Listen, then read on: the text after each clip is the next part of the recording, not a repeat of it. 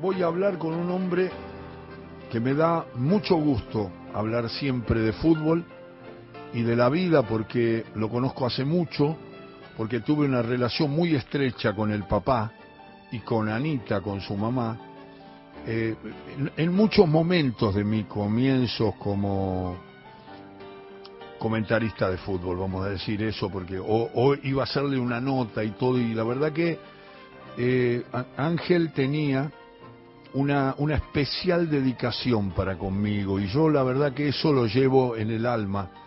Y la relación con Ana también, y lo que significa para mí Omar, es, es todo eso, todo ese, ese, ese movimiento familiar que, que pude compartir eh, a los costados desde el periodismo, pero con un afecto y una lealtad de, del papá de Omar y de Omar, que siempre me, me, me, alegro cuando me dice la producción, vas a charlar un rato con Omar Labruna. ¿Qué haces tanto tiempo, Omar? ¿Qué, qué abrazo te pego y qué, qué saludo te doy? Hola Alejandro, querido, qué lindo escucharte. La verdad, la verdad sé todo lo que decís de esa relación, de esa relación que tenías con mis viejos, ¿eh? así que nada, lindos, lindos recuerdos y, y bueno, me alegra poder hablar con vos, Ale. Me acuerdo una vez que estaba gritándole tu viejo a todos en el vestuario, se estaba diciendo, ¿por qué no ponen esas cosas ustedes, los que escriben en esos diaruchos?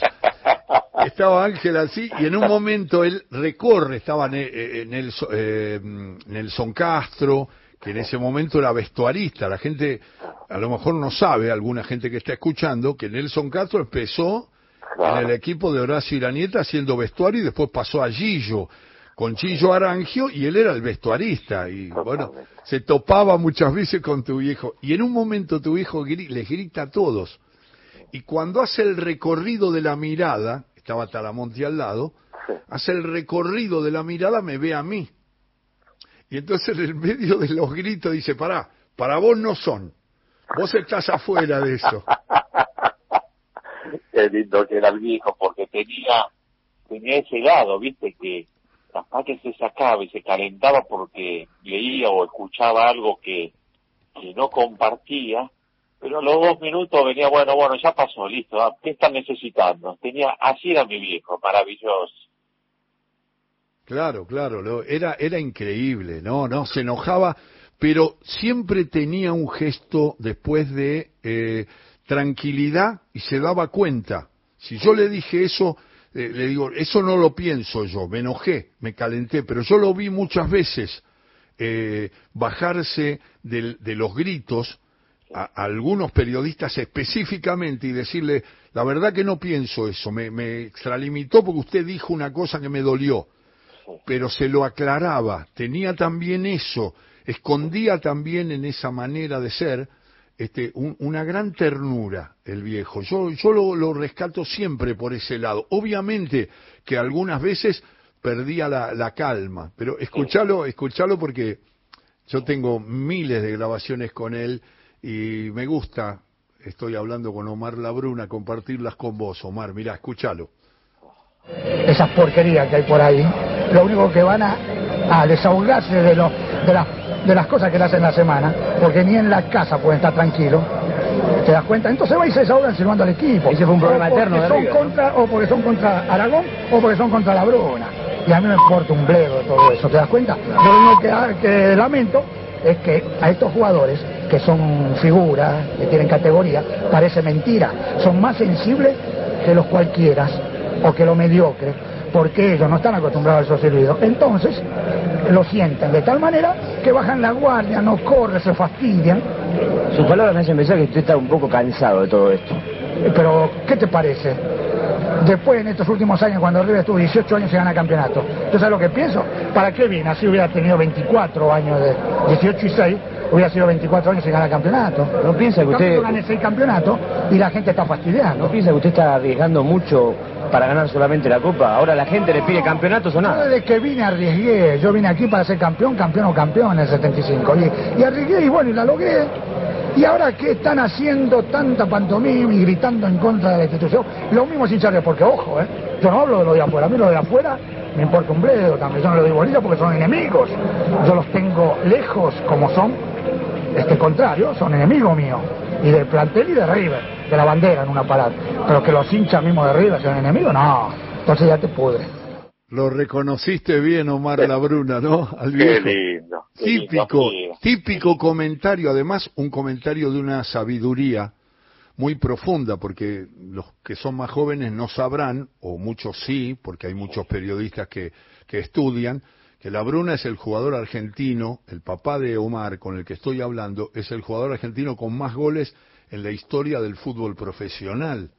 O sea, es el, es porque es superado solamente y hay algunas eh, teorías que dicen que lo igualó a Erico. Sí, con un gol que le dieron después, sí. Claro, el paraguayo Erico estaba, estaba ahí con, con Ángel. Y, y, y él dice una cosa en esta nota, un detalle que quiero compartir con vos, Omar, que es que él dice, em, en un momento dice, porque a lo mejor a los jugadores más mediocres, más mundanos, intermedios, no les afecta tanto los gritos, pero a los cracks que él manejaba como pocas personas en el mundo del fútbol, a los cracks los desalientan, bajan los brazos, se, se, se desconectan.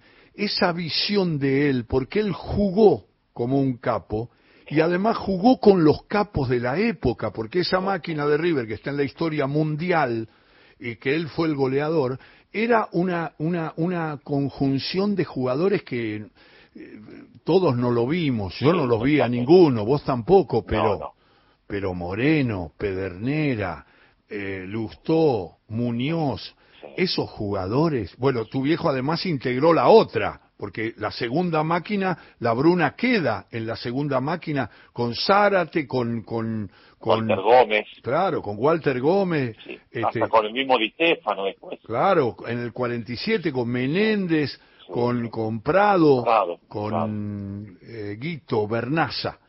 Eh, Pero eso era, era la, la sabiduría que tenía mi viejo para poder pararse frente al plantel, porque esos planteles que dirigió de River también eran de, de grandes figuras y él venía con esa bronca de tantos años que River no podía conseguir el campeonato porque se habían frustrado anteriormente con el famoso penal de Gallo, con, con, con el tema después de Independiente, eso que River jugó un viernes, Independiente jugó con Racing y le dieron tres veces un penal, bueno, un montón de situaciones que a River no, no podía conseguir los títulos y cuando él se ponía delante del plantel, que tenía esa sabiduría y había recorrido eh, todos los espacios del Monumental, los jugadores le tenían admiración y lo escuchaban con mucha atención. Entonces, eso para el jugador es muy importante porque mi hijo si tenía una virtud era saber armar los grupos, tenerlos contentos a todos y, y, y también cuando estaban en River hacerle sentir lo que era la camiseta de River, ¿no? Sí. Él siempre tenía una frase inolvidable que hasta el día de hoy yo la tengo presente en mí y que es tan real, donde decía de River no hay que irse nunca, River es la Casa Blanca. y, es verdad, y es verdad.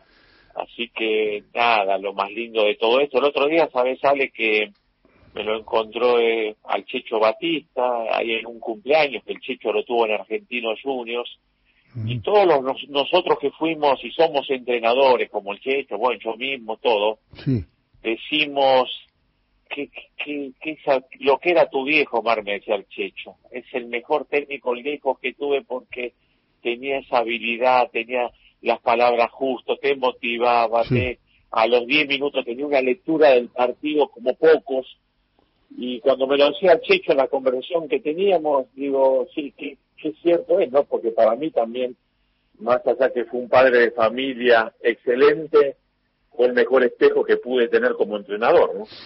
Y eh, es Omar Labruna que está hablando, evocando a su papá, a Ángel Amadeo Labruna. Omar, ese cariño, ese, esa identificación con River, esa cercanía de, de vivir cerca de la cancha, esas cosas que tienen que ver con que compartiste muchos años como futbolista en River y con esos planteles extraordinarios que tu viejo sabía manejar y dirigir, eh, heredaste esa, esa sensación de estar en un club que amás por sobre todas las cosas, más allá de que has sido y buen entrenador en muchos clubes y que todavía vas a tener una carrera porque sos un hombre joven, sos nacido en el 57, sos bastante más joven que yo, tres años, cuatro. Y lo que digo es, te, te, quedó todo eso, porque yo cuando acompañaste a Ramón, cuando opinás sobre River, cuando tenías la responsabilidad de decidir cosas, cuando tenías que opinar sobre situaciones que vivían en River, siempre te escuché que el, el amor y el respeto por la institución estaba por encima de cualquier cosa. Totalmente, Alejandro, sí. Lo tengo totalmente marcado, porque mi vida también siempre fue, fue River. Eso, eh, más allá que lo transmitía mi viejo en, en, nuestra casa, uno nació ahí en Quintero 1322, a tres cuadras del estadio, y era una sensación, uno como profesional que le pasaba a mi viejo, porque mi viejo no solamente en River, en Talleres fue un hombre súper querido, en Rosario Central en el año 71 que lo saca campeón, el primer equipo del interior en los torneos fue que había ganado un campeonato, mismo en Argentino Junior, en todos los equipos que estuvo, fue un hombre muy querido, pero mi viejo era un gran profesional, pero cuando estaba en River se transformaba. Y eso sabés que me volvió a pasar a mí, porque yo también, a mí me tocó dirigir equipos como el Grano de Córdoba, equipo donde tuve que remar como gimnasia Jujuy Olimpo de Bahía Blanca, después de dirigir el más grande de Chile que es Colo Colo, eh, y uno le metía todo el profesionalismo, pero la etapa que yo tenía y tuvimos con Ramón, lo vivía de otra forma, lo vivía del lado del profesionalismo, pero también desde un lugar donde uno tiene un sentimiento, una adoración, que uno ve la camiseta de River y, y es más que todo. Entonces hoy que sigo yendo con mis hijos al estadio, eh, que paso por ahí está la estatua del viejo, que llegás por el puente Ángel Labruna, que pasás por el vestuario, que la escuela de fútbol, hoy tengo a mis nietos en la escuela de fútbol también, y para mí es un sentimiento mutuo, creo que de la familia Labruna hacia River y de River eternamente hacia nosotros. Yo estoy permanentemente agradecido a todo el cariño que me brinda la gente de River y al respeto y al recuerdo que tienen hacia mi padre, Alejandro, porque no se olvida nunca eso, eso, está marcado por vida. Imagino, como mucha gente que está escuchando a Omar Labruna, cuántas veces un veterano yendo con tus pibes y, te grita, eh, Omar, Omar, y, se acerca y te dice, yo vos sabés lo que admiré a tu papá, yo lo vi como jugador, Totalmente. Tanta gente que habla de un jugador que está en un lugar muy alto en la historia del fútbol. Es como un estandarte la Bruna. Y con esto no quiero hacer referencia a nadie que se pueda incomodar de, de, Boca o de Racing o de Independiente, porque hay jugadores que pertenecen a todos. Si yo te digo Maradona, vos te das cuenta que tiene una camiseta, que él era hincha de un equipo, o, por lo menos es lo que dijo él en, la, la Pero vos sabés que Diego, como tantos futbolistas, es de todos. Bocini es de todos.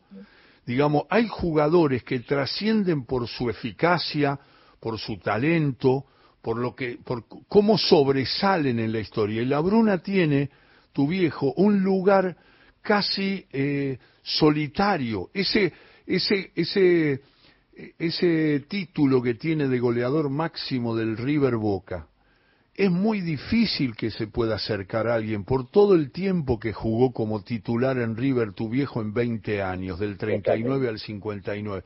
Entonces hay cosas que quedan marcadas y que lo distinguen y la verdad es así. Para mí, y esto lo puedo discutir con alguien, yo no soy hincha de River, pero tengo claro quién es la cara de los clubes, de cada uno de los clubes de la Argentina.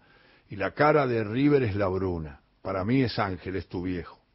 Sí, sí, eso para mí, mira que por River pasaron grandes ídolos, grandes figuras, uh. pero eh, la imagen del viejo está, está muy marcada. Vos sabés que a fin del año pasado pude presentar la Fundación Ángela Mario Labruna, ¿no? Sí, la Fundación. Sabía.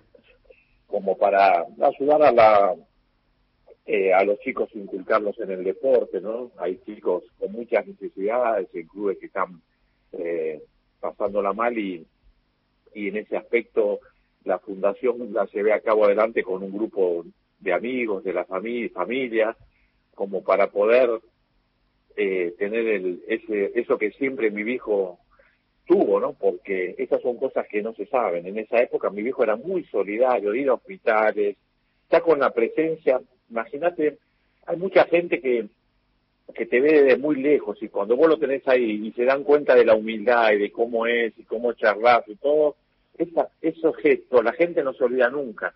Y yo me acuerdo de mi hijo que iba al hospital de niños y todo, y tenía esos gestos. Y digo, tengo que llevar algo adelante de lo que mi, viejo hoy estaría haciendo también. Y ahí eh, nació la Fundación Ángela Bruna, donde yo con el agradecimiento de siempre, por eso hablando de River, Alejandro, me brindaron el museo, me abrieron las puertas de par en par, estuvo toda la directiva de, de, River, de, Donoso en ese momento, de Brito, Patañán, todos, hinchas, eh, y bueno, eso es lo que a uno le, reconforta el alma, lo que a mí me da siempre eh, tener el recuerdo vivo de, de, mi padre, por lo que te hace sentir la gente, que es lo más lindo que a uno le puede pasar, ¿no? Qué bárbaro, es eh, Omar Labruna, está hablando de su padre. Te voy a hacer un regalo un regalo que me parece que vas a agradecer y, si no lo escuchaste lo vas a disfrutar bravamente. Primero vas a escuchar al pato Filiol hablando de la bruna. ¿Qué significa para el pato eh, Ángel? Y después una anécdota imperdible que nos contó Filiol sobre unos penales. Ya la bruna grande le metió los cinco, ¿no?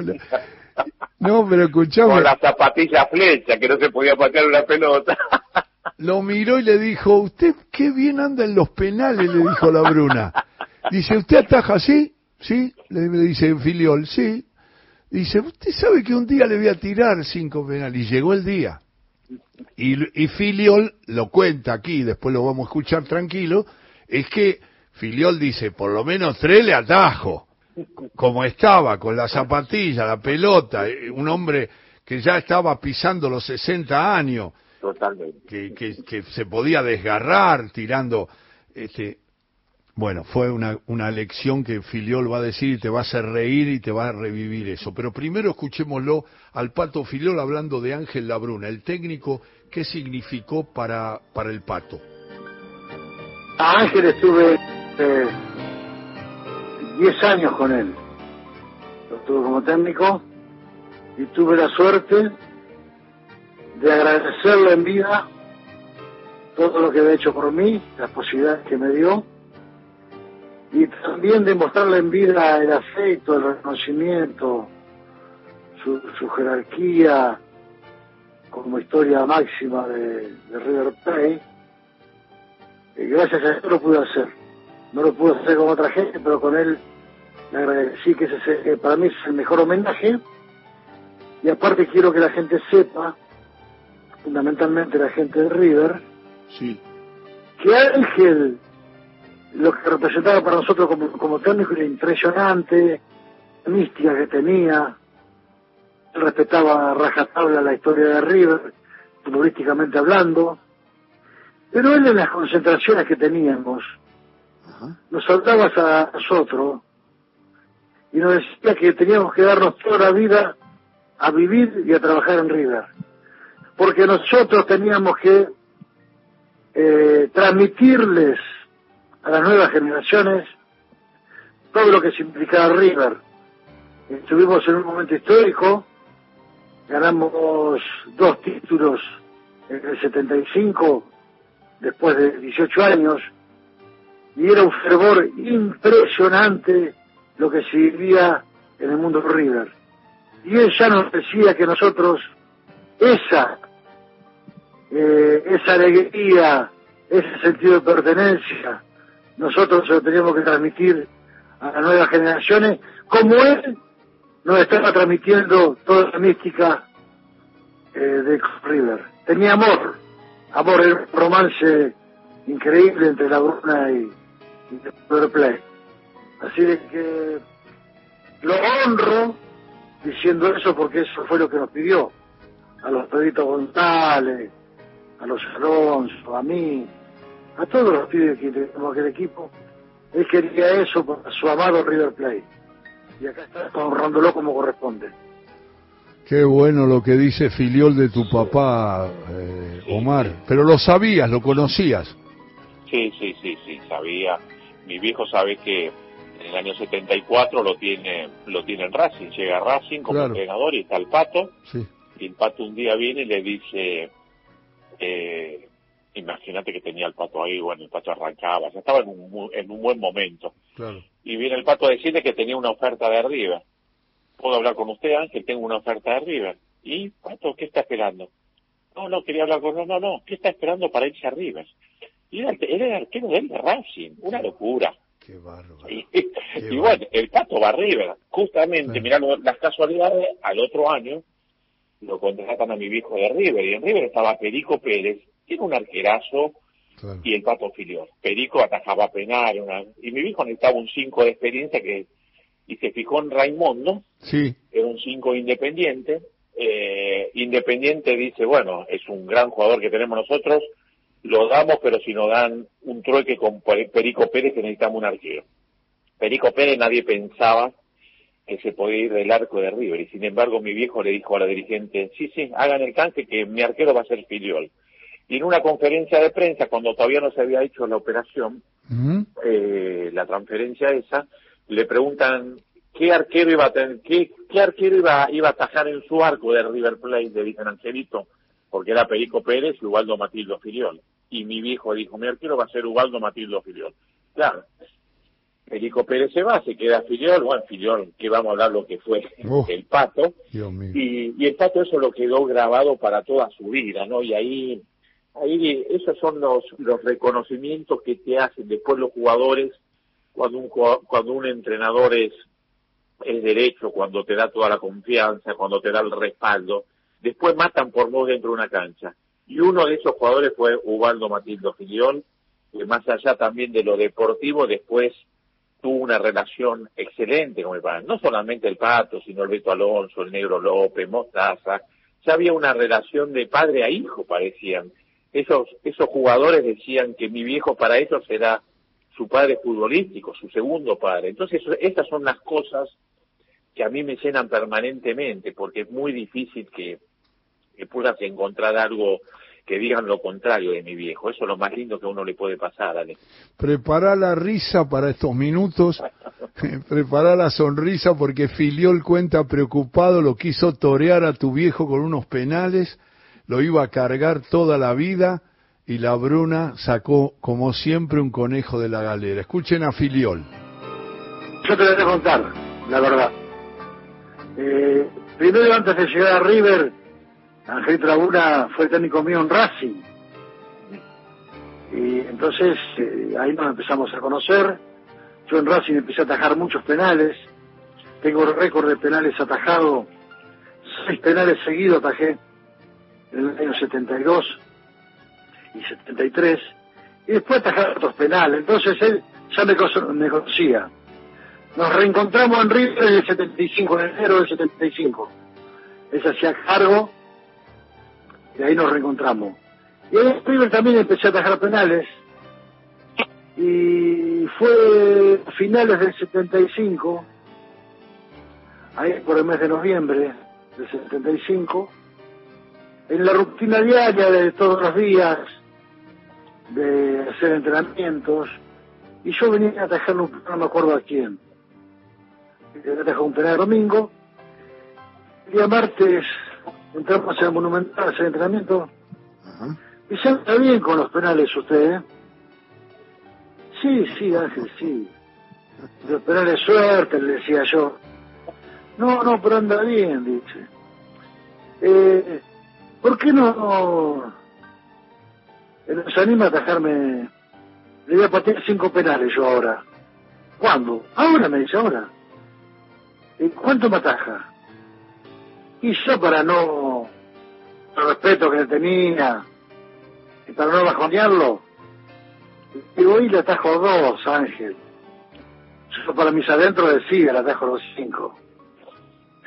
para mis adentros. Entonces para no bajonearlo le tajo dos. Ah, bueno, bueno, Pérez, le dije a Jairala que era el PF. Eh, profe, espera, espera que le da cinco peñones de desafío. Entonces toda la atención estuvo ahí, se juntaron todos los jugadores, el arco quedó el Río de la Plata. Ajá. Y se termina la jornada, tenía patear cinco penales. Bueno, estaba todo con, con los jugadores, éramos como 30 ahí. Eh, nació eso ahí de, de golpe. Y bueno, va a patear el primer penal. Y él no se me pone enfrente de la pelota como se ponen todos. Me pateó de derecha a mí. Derecha. ¿Qué hizo él? Yo lo tenía enfrente a la pelota y a él. Claro. Y él se me va para el lado derecho mío, Sí. se pone de costado, no se pone de frente a la pelota. Se pone de costado de la pelota dos pasos. Dos pasos nada más. Ajá. Carrera cortita. Entonces a mí qué me pasó? Yo perdí la referencia. Porque estaba mirando la pelota y no veía a él. Pero estaba a correrse. Perdí la referencia. Se ponía bien de costado. Yo no podía ver la pelota y mirarlo a él. Me mató. Entonces, toma carrera de dos pasitos, agacha la jorbita, ¡ping! Contra el palo. Yo obviamente que fui para el otro. Claro. Bueno, y despacito, ¿viste? Y lo tocó. Bueno, Mm. faltan cuatro. Segundo penal. Igual, me quita la referencia, se pone bien de costado, ¡ping! al otro palo. Bueno, ya, ya quedaban tres. Da de vuelta, lo mismo, ¡ping! Y yo elegí el otro palo aparte. No es que yo iba a ese palo y casi la manoteaba. Claro. Como, como no tenía referencia porque no lo veía él. Y bueno, ya quedaban dos. Yo digo, bueno, pues, estos dos son los que supuestamente deben destacar. Bueno, terminaron los cinco penales, todos iguales, yo por un lado y la pelota para otro. Me hizo los cinco goles. Increíble. Qué Sí, sí. Y ya iba camino a los 60 años, 57 Qué locura. tendría ahí. No, él, y sí, sí, sí, sí, sí. Sí, más o menos. Porque, Sí, porque él fallece a los, eh, casi a los 65, fallece. en el 83, claro. Claro, y, y esto fue en el 75, 76. Claro. Los cinco goles de penal te metió con, con una... Te desorientó, Pato. Claro, porque me quita, que te expliqué me quita la referencia, no se pone de frente. Omar, ese es el regalo que te queríamos hacer. Qué lindo, Ale, qué lindo. La desesperación de Filiol porque se le ponía al costado de la pelota y le quitaba la referencia. No, una locura, una locura lo del pato, fue maravilloso y aparte, sabés que mi viejo después de haber jugado más de 20 años en la primera de River y todo, en esa época no había entrenadores de arquero, el cuerpo técnico era mi viejo, el físico y Talamonti que era, inventó él, lo inventó como ayudante, porque más que ayudante era anda para acá, anda para allá, bueno. Y, y él siempre decía que siendo entrenador, de pegarle tanto para entrenar a los arqueros, agarró más precisión de cuando jugaba, porque decía, él se perfilaba, decía, la meto en este palo y iba a ese palo, le doy a media altura, iba y entonces los ponía a los jugadores, al Beto, al Negro López, al mismo Pasarela, un poco con los, en, los tiros libres, y le mostraba cómo se tenían que parar y dónde le tenían que entrar la pelota, con esos dos o tres pasos de carrera, porque el Pato mismo decía, tomó dos pasos, y era verdad, y él siempre lo decía, que, que le agarró una precisión de tanto pegarle, pero más, más allá de todo eso, ese era el viejo, el hombre con esa capacidad de poder llegarle al jugador, porque vos fíjate en una charla así, terminando el entrenamiento, cómo entra y se quedó todo el plantel ahí mirando, ese era el, el lindo momento que se podía pasar, porque mi viejo también tenía una frase que los grandes grupos hacen las grandes campañas, y después a mí que me tocó ser entrenador y lo sigo siendo, digo, cuánta razón tenía, qué sabiduría tenía este hombre. Así que, pero bueno, el pato, yo tengo una, una admiración, fuimos compañeros y un cariño por él porque sé lo que, lo que lo quería mi viejo y bueno, eh, es mutuo esto, ¿no? Ya sabes y lo, lo, lo, lo certificás cada vez que hablamos que me da placer hablar de fútbol con vos. Hoy nos ocupamos más del viejo que de vos, que sos un entrenador que siempre espero y siempre escucho. Cuando tomás un equipo, cuando lograste el ascenso con Chicago, todo lo que lograste a lo largo de tanta trayectoria en tantos clubes, no solamente aquí, sino también en Chile y en varios países. Eh, siempre te espero y siempre te escucho porque siempre me ayudas a pensar y eso siempre lo disfruto en cada nota más allá de la tarea que tenemos los dos, vos como entrenador y yo como, como comentarista o como periodista. Te mando un abrazo grande a vos y a tu familia y te agradezco un montón este contacto con todo, con afecto por Radio Nacional, hablando de don Ángel Amadeo Labrura. No, gracias Ale, gracias. Es recíproco esto, yo el agradecimiento a vos.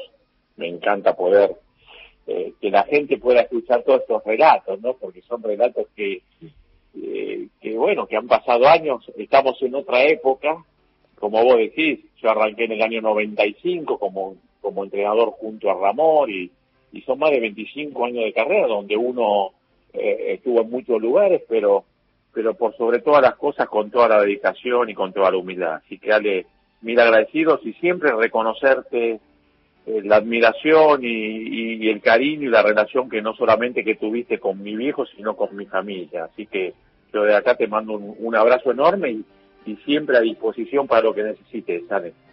Omar Labruna, gracias Omar, saludos a todos. Cariño, gracias, cariño grande. Hasta siempre, Omar Labruna mejorando la tarde de todo con afecto.